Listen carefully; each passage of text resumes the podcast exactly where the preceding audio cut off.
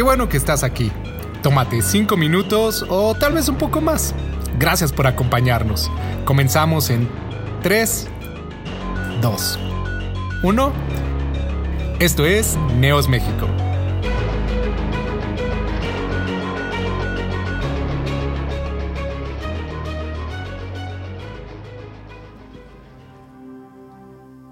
Señor, eh, te amamos. Te doy gracias por estos momentos, Señor, de adorarte. A un Señor que no son las condiciones que quisiéramos de estar aquí todos juntos, los que están conectados, Señor, y los poquitos que estamos aquí, Señor. Te amamos, Señor, con todo nuestro corazón.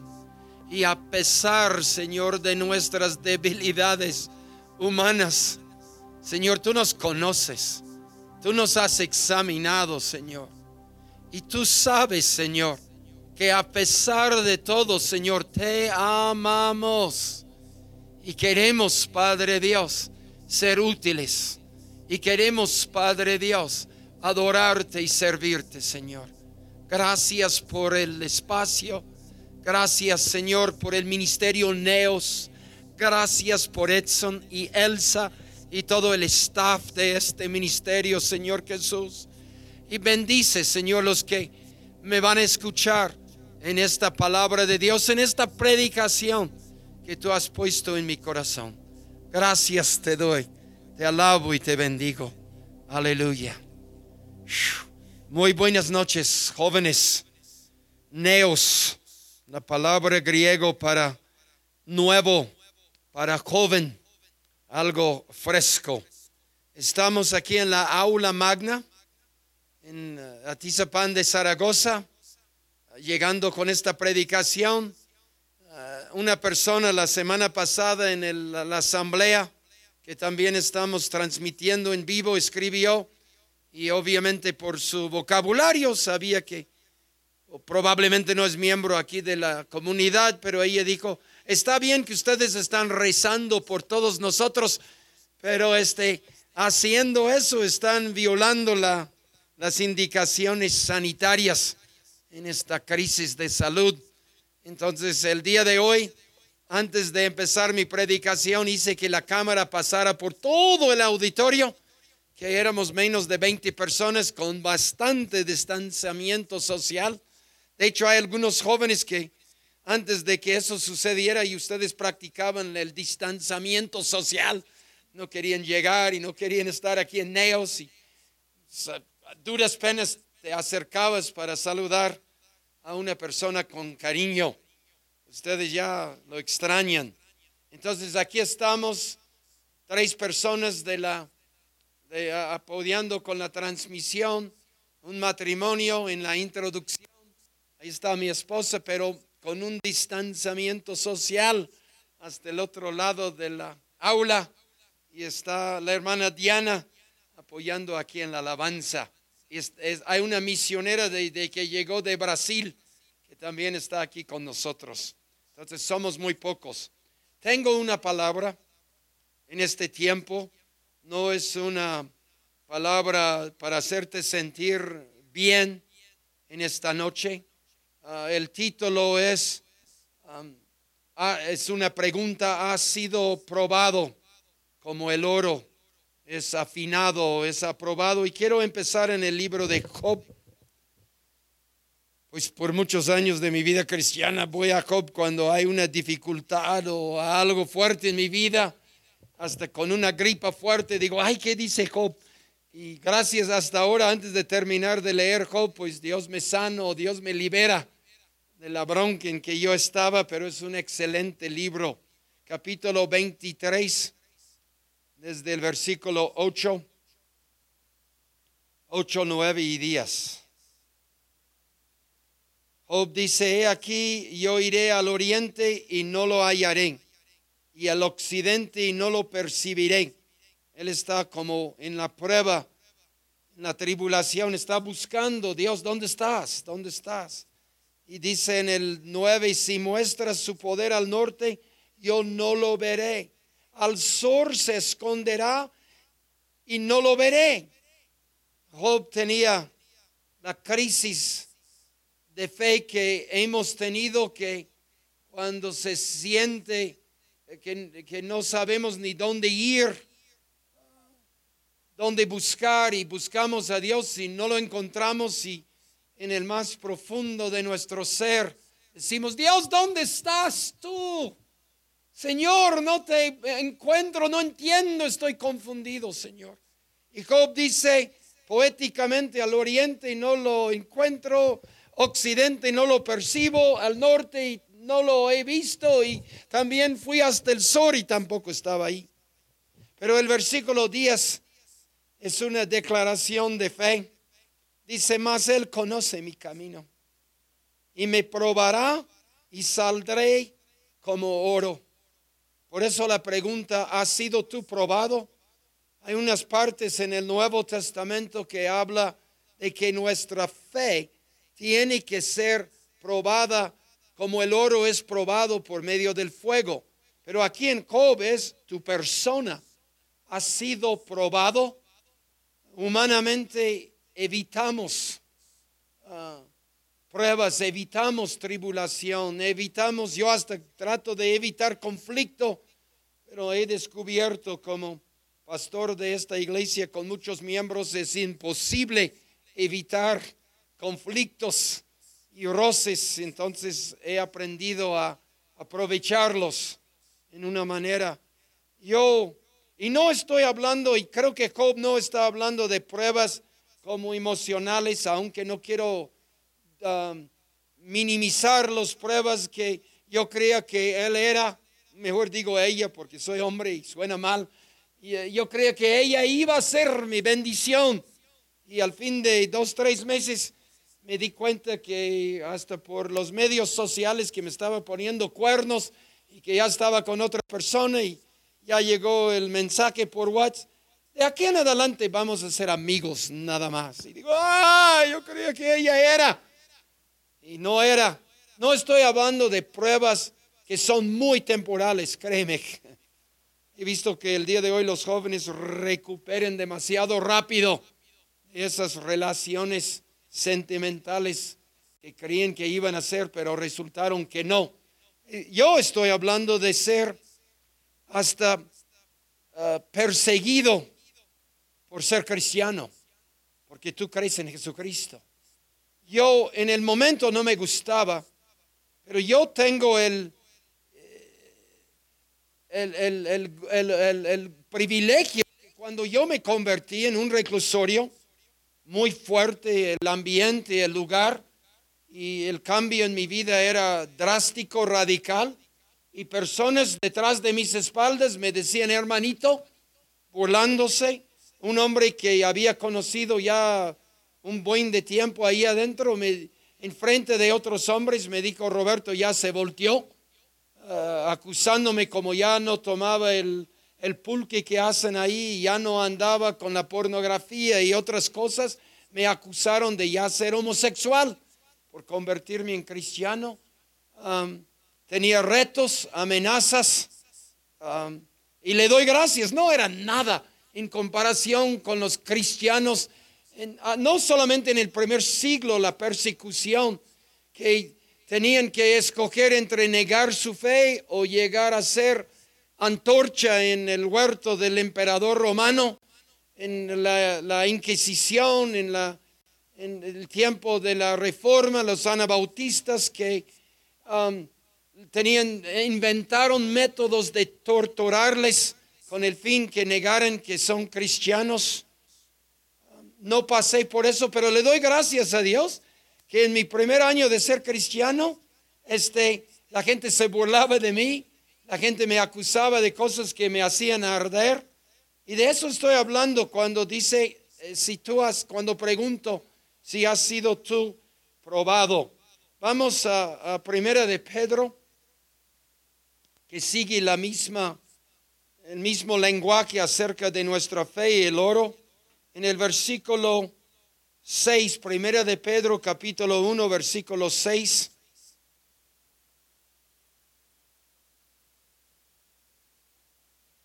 No, nadie quiere pasar fuego de persecución por su fe, pero es inevitable y siento que en los tiempos que vienen no esperen que vas a ser este misteriamente o secretamente arrebatado para escapar las tribulaciones que son profetizadas y vendrán sobre la tierra.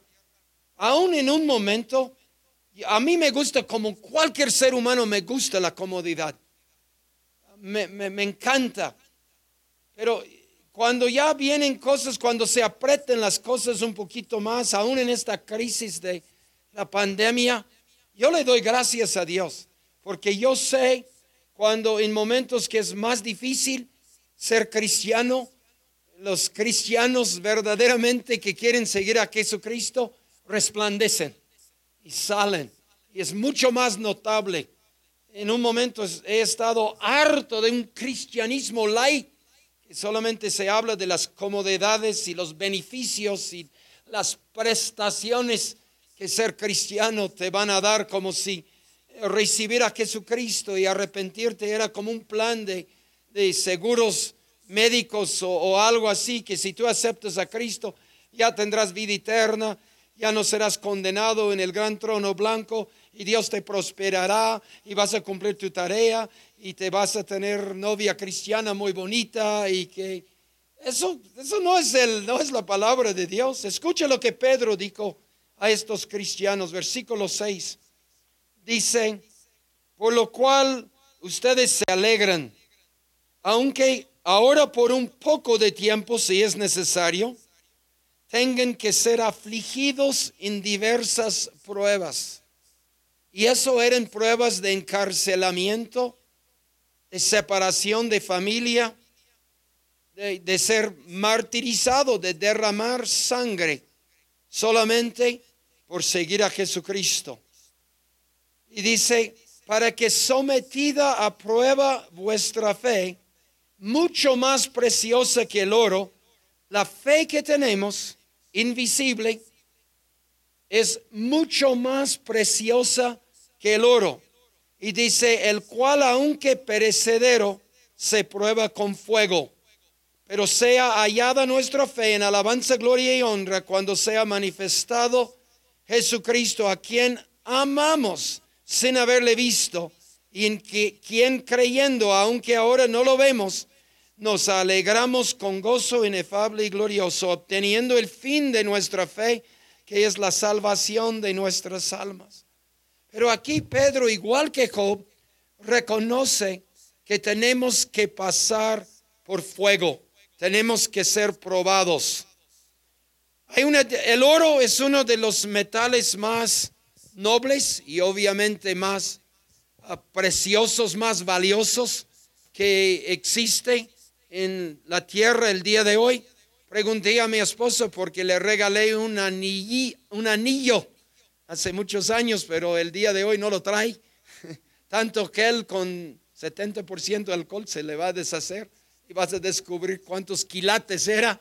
Pero aquí está la misionera Tatiana y, está con su esposo Fabio y le pedí que me prestara su anillo para hacer un punto. Gracias, quédate ahorita. Está chiquito, porque eres chiquita. Uh, está muy chiquito. Pero ¿cuántos ahí ya lo dice de los quilates en tu anillo? ¿Y a poco sí es oro? A ver, tú me dices cuántos quilates hay ese. Ah, no, sí lo veo. 18 quilates. Fabio, felicidades. Yo le regalé uno de 14 quilates. Gracias, Tati. No me voy a quedar con ese anillito tuyo. No vamos a preguntar de cuánto costó ahí en Brasil. Pero el oro vale igual en Brasil que en otras partes del mundo, seguro. Pero eh, eh, Marco en el principio habló que en Discovery Channel y eso vemos cómo el oro llega a tener el valor, cómo es refinado, y se mide por quilates. El más, el mejor oro que puedes tener son 24, entonces 18 no está nada mal. Creo que el más bajito es 10, pero para tener 24 quilates dicen que hay que fundir y refundir y volver a fundir en una temperatura muy caliente, en un calor, para que todas las impurezas que están en el oro salgan a la superficie y pueden ser quitados. Y luego lo enfrían y lo vuelven a calentar. Y tanto Job como Pedro nos dice que así tiene que ser no solamente mi fe, pero mi vida tiene que ser fundido, refundido y otra vez refundido. ¿Por qué estoy dando este mensaje? Porque hemos recibido palabra profética en esta iglesia y en México en general, que Dios está levantando una generación de jóvenes que rechazarían la religiosidad a veces de sus padres, aún dentro de la iglesia cristiana. Una generación de jóvenes leoncillos y leoncillas que van a ser valientes y no les va a importar nada excepto agradar a Jesucristo y seguirle cueste lo que cueste. Pero es necesario que tu vida sea probada, que pases por tribulaciones, que pases, que alguien que te persigue, gloria a Dios, yo joven misionero americano, apenas aprendiendo español y em, llegó, llegué yo al pueblo de Ignacio Zaragoza entre San Luis Potosí y Zacatecas y llegué la primera vez con un pastor mexicano y me dejaba predicar 15, 20 gentes convertidos. Escuché, usted está aquí en este lugar entre nopales y magueyes y que animalitos y eso sí conocen a Jesucristo. La semana siguiente me mandó ahí solito para darles la palabra. Memoricé, obviamente porque no había dominado el idioma, y memoricé lo que iba a predicar. Y tenían un, dos panderos viejitos y cantaban, alabaré y alabaré, que no hay Dios tan grande como tú. Y luego me dijeron que ya me toca y subí con mi, mi mensaje memorizado y empiezo a predicar y sobre las láminas de abesto vienen unas piedras y los cristales en la puerta y había una sola ventana y se rompieron los cristales y alguno otro hermano que estaba ahí se veía que sí se había cortado con los cristales y por el espacio de como cinco minutos los vecinos se habían rodeado el lugar echando piedras y el pastor Muñoz, José Luis Muñoz, pastor viejito y todavía vive, tiene noventa y tantos años ahora, y él decía, no, no, Robert, predica más fuerte porque el diablo está enojado. Yo quería esconderme debajo de, la cosa.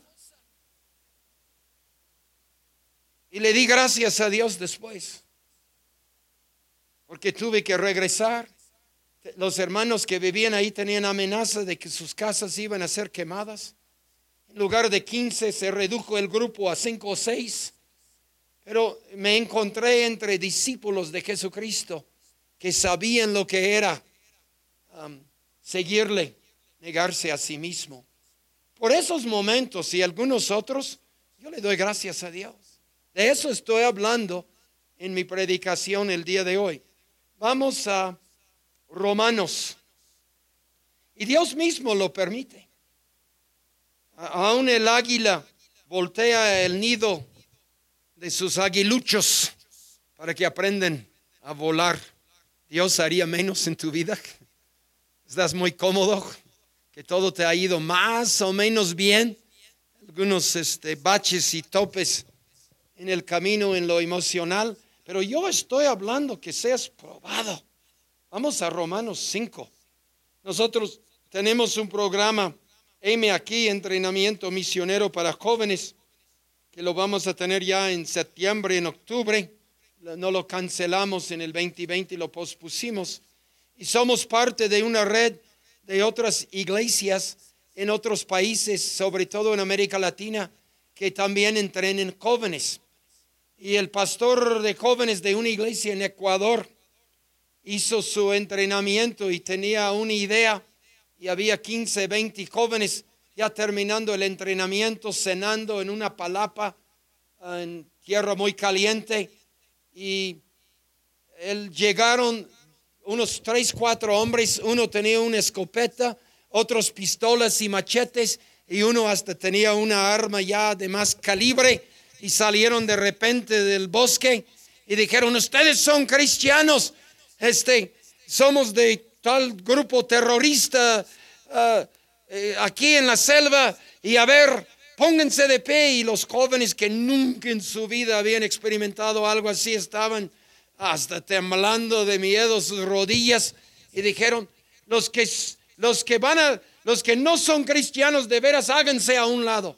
Y los que siguen a Jesucristo pónganse aquí en la pared obviamente esperando que les iban a matar, les iban a secuestrar, les iban a hacer algo, y se dividió el grupo, unos tres o cuatro al lado de la pared, y los otros dijeron, así de este lado, y los que tenían las máscaras como los zapatistas, espero que puedo decir zapatistas, de esos ah, de, de montes, no sé cómo más decirlo, y de repente cuando la mayoría de los jóvenes entrenando de ser misioneros se pusieron del lado de los que ah, no querían decir que todavía soy un discípulo de Jesucristo y uno quita su máscara y el que traía la arma poderosa era el pastor de jóvenes de la iglesia. Y los otros eran otros del, del staff del grupo de jóvenes.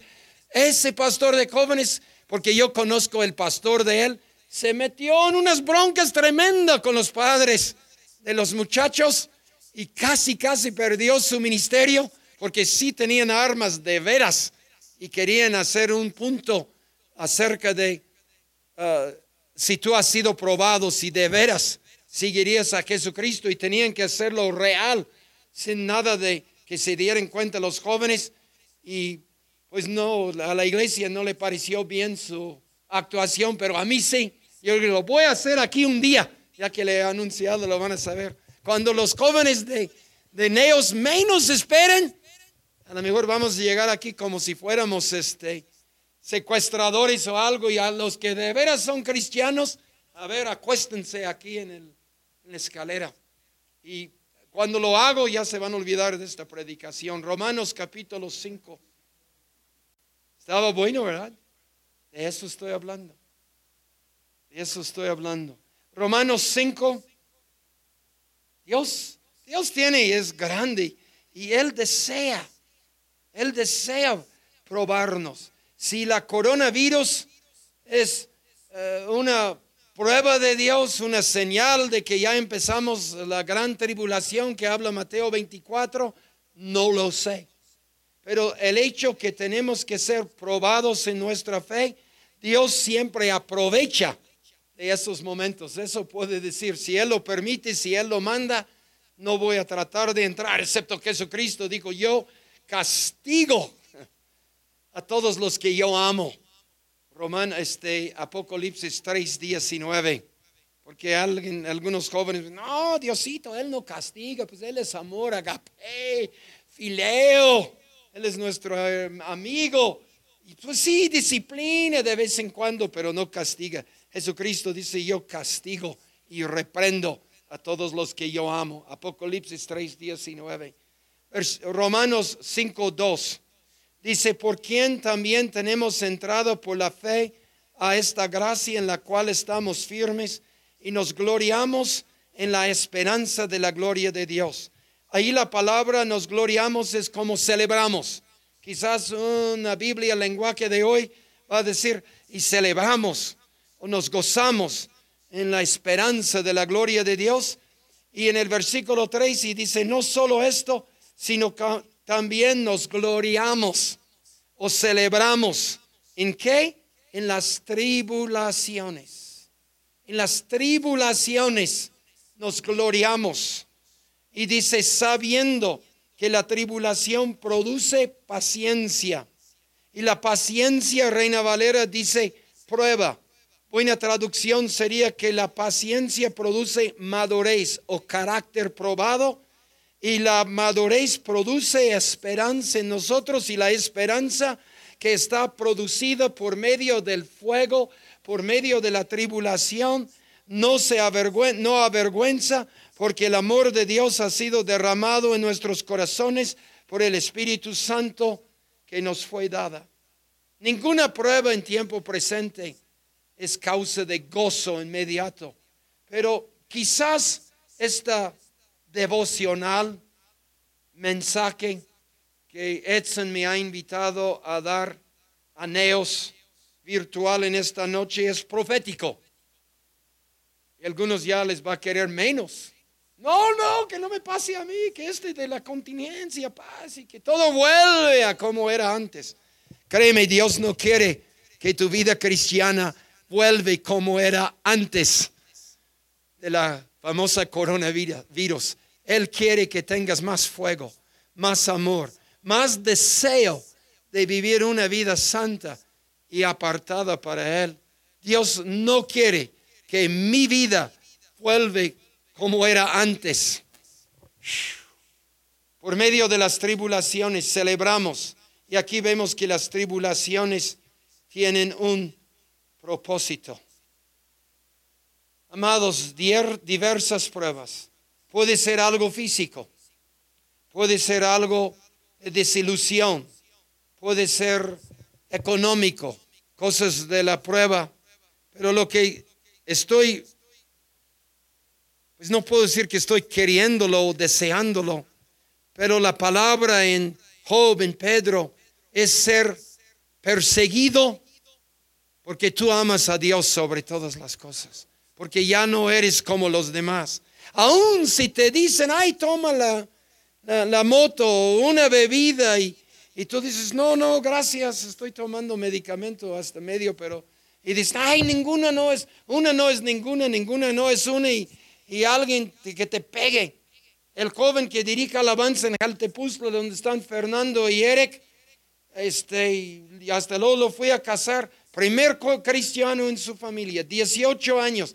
Todos los hombres en su familia se celebran con el, este, el rey fino que toman ahí en la sierra, fuerte. Nunca que lo he probado, pero por el olor y el efecto que veo en ellos es fuerte. Entonces él esto, esto tocayo mío, Roberto, recién convertido, preparándose para bautizarse. Era una celebración de algo y él dijo, no, ya no. Era el único cristiano ahí entre sus tíos y primos y toman el refino y se lo tiran en la cara. Y le digo, si no lo quieres tomar con nosotros, ya eres mejor que nosotros en la cara. Y no lo hicieron. Y le dieron una golpiza con el alcohol y el refino quemando y ardiendo a sus ojos. Y tuve el gusto de dos semanas después de que le digo, cuénteme cómo era. Y tenía lágrimas, no de pena, no tenía lágrimas de que me dolía, tenía un gozo que el Señor le permitiera ser probado en su fe. De eso estoy hablando en la predicación. Mi esposa va a venir, está ahí atrás y vamos a orar. Y acuérdense, lo que dijo Pedro, si tienen, si es necesario, que sean sometidos, y dice por un poco de tiempo.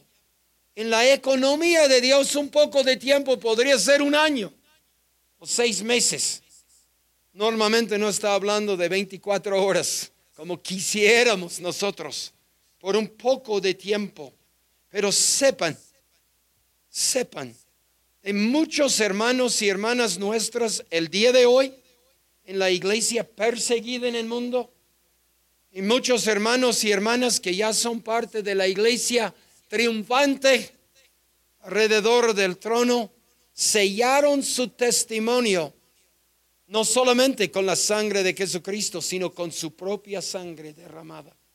Miles y millares de cristianos han tenido que sellar su testimonio con el sacrificio último y lo hicieron con gozo y con alegría por haber sido tomados dignos de tener que pasar por una tribulación o una prueba por ser cristianos.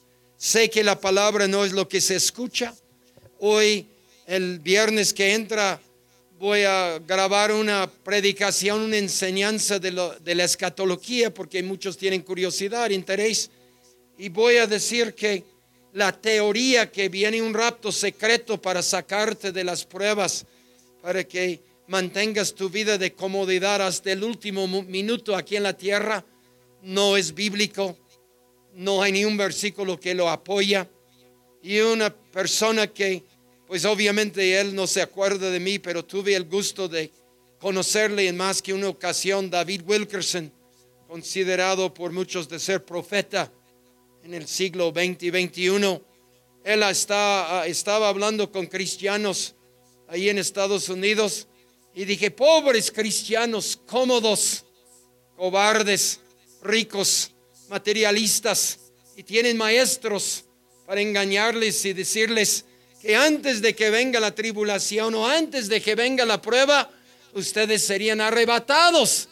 Y antes de que tropiecen su pie, su dedo gordo de su pie contra la piedra, el Señor te llevaría fuera de este lugar. Y él dijo, si tus maestros están diciéndoles eso, son mentirosos. Eso no dije yo, lo dijo el hermano David Wilkerson en una de sus últimas predicaciones. Queremos orar por ustedes. Probablemente con una palabra así, si empecé con 60 personas viendo, ya se bajó a 20. Pero mejor 20 verdaderos que 60 que nada más están en el club de bendíceme, por favor, Señor. Esposa mía, venga. Con ella no tengo que guardar sana distancia, ¿verdad? Vamos a orar. Padre Santo, gracias por cada joven, Señor, que ha estado escuchando, Señor, tu palabra en esta tarde. Solamente tú sabes, Dios, si uno de ellos o una de ellas, Señor, un día dará su vida, Señor, por el Evangelio, Padre. Pero tú sabes cómo el diablo trabaja, Señor si es con condenación, si son mentiras. Ahora, joven, si tú has sido creado aquí en esta iglesia o en una iglesia, ahora es el tiempo arrepentirse, pedir perdón al Señor y decir, heme aquí, Señor. Cuando yo era chiquita, yo dije, mi Señor, tú sabes lo que el diablo ha querido hacer en mi vida en cuanto a la violencia, en cuanto al abuso, Señor. Pero había un momento a los 14 años cuando yo dije, Jesucristo, ven en mi vida. Te necesito, límpiame, ayúdame a perdonar. Y yo sé, Jesucristo, gracias Señor por cada joven que también tú estás sanando, que tú estás levantando. Y gracias Señor Jesús por el poder de tu palabra, por el poder de tu sangre, por el poder de tu llamado. Porque Padre Santo, Gracias, porque ahora en ese momento tú estás confundiendo todo plan diabólico sobre sus vidas, Señor Jesús, porque hay un llamado santo, Señor. Si es para ir a África, si es para ir a los musulmanes, si es para ir al pueblo aquí en México que hable tepewa. Oh Padre, ven.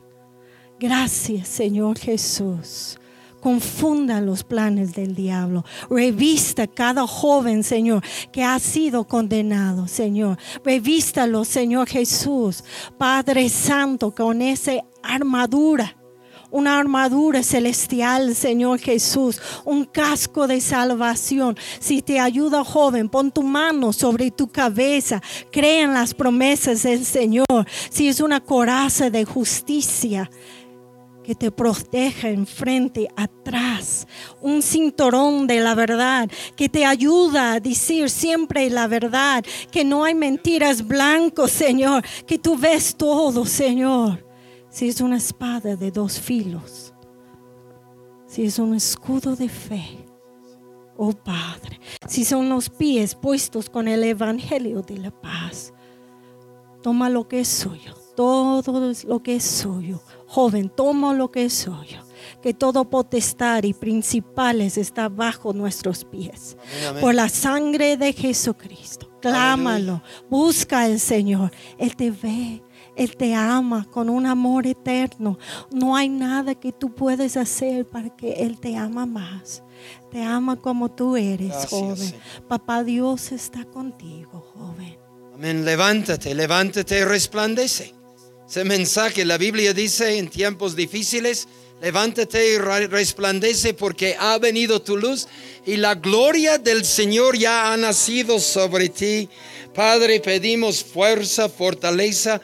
Nadie sabemos que en el momento de la prueba, cómo podríamos reaccionar Pero pedimos fortalécenos el día de hoy, Señor, y te serviremos hasta el final. Gracias te damos, Señor Jesús. Gracias por este grupo. Anhelamos el día cuando todos podemos estar juntos, Padre Dios, en este lugar. Y Señor, más deseamos que en este tiempo que tú hagas tu voluntad y todo lo que tú quieres hacer en mi vida, purifícame, Señor. bueno. Limpia mi mente, Señor Gracias, Jesús, Señor. con tu fuego Oh, purificador. Quiero ser de 24 quilates, Señor, pero necesito ser fundido y refundido vez tras vez. Vamos a seguir aquí, vamos a cantarle al Señor. No desperdicias o no este momento, recíbalo, que el Señor sigue hablándote ahí en el lugar donde tú estás. Que el Señor les bendiga.